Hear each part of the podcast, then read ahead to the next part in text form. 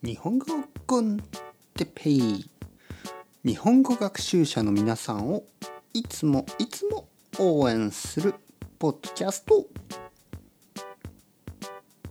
今日は JLPT について。はい。皆さんこんにちは。日本語コンテッペイですね。元気ですか？あの JLPT 日本語能力検定試験、ね、JLPT、えー、たくさんの人が知ってますよね。日本語のテストですね。えー、これがたくさんの国で12月、ね、12月にあります。あとは7月でしたかね？6月か7月かそのあたりですよね。にもう一回ある。日本では1年に2回ありますね。えー、たくさんの国では1年に1回か2回、ね、そのどちらかですね。12月のテストはたくさんの国であると思います。受けますか？皆さん。受けますか ?JLPT 受けますか？えー、それとも今回はスキップしますか？えー、それとも興味がない、ね、全然受けるつもりがない。まあいろいろな人がいますね。僕の生徒さんたちはいろいろなレベルの人がいますけど実はほとんどの人は結構日本語があのうまい人たち。結構日本語のレベルが、え、高い人たちが多いです。中級以上。中級とか。上級者、ね、上級者ほとんどペラペラな人ほとんどっていうかもう本当にペラペラな人が何人もいます。その人たちの中で JLPT を持ってるのはまあ半分ぐらいかな。半分ぐらいの人は JLPT を受けている。半分ぐらいの人は JLPT に全く興味がない。はい。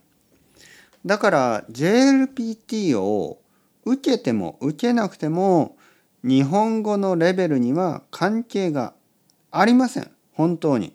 全然関係がない。だけど、だけどですよ。もし皆さんが、まあ、いつか日本で仕事をしてみたい。ね、日本で仕事をしたいとか、日本で、まあ、住んでみたい、ね、日本に住んでみたい。そういう時に JLPT は結構役に立ちますね。まあいろいろなところでこうもちろん仕事を探す時とかあとは日本語を証明したい時ね。私の日本語は、えー、N1 です。とか N2 です。ね。1級です。2級です。と言えるとまあ結構便利なことが多いですね。あとはまあ JLPT を受けるためにモチベーションが上がる人たちがいますね。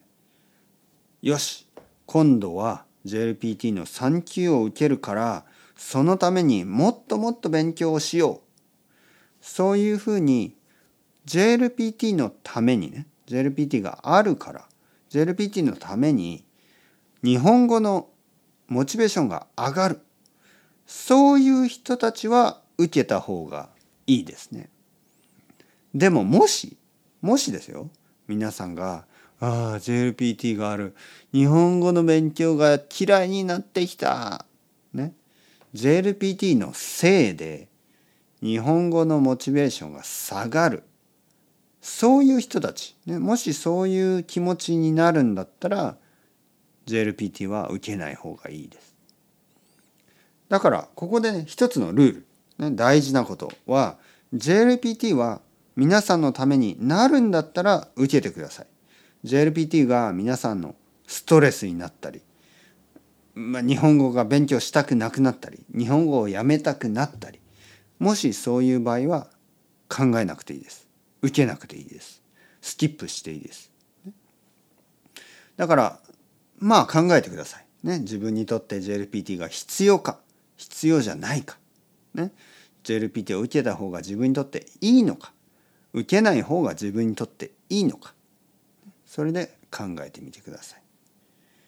まあテストはね自分のためですからもし自分のためにならなかったらやめていいし、ね、もし自分のためになるんだったら頑張ればいいし。ね、はい頑張ってみてください。やってもやらなくてもいいです。ね、受けても受けなくてもいい。自分で決めてください。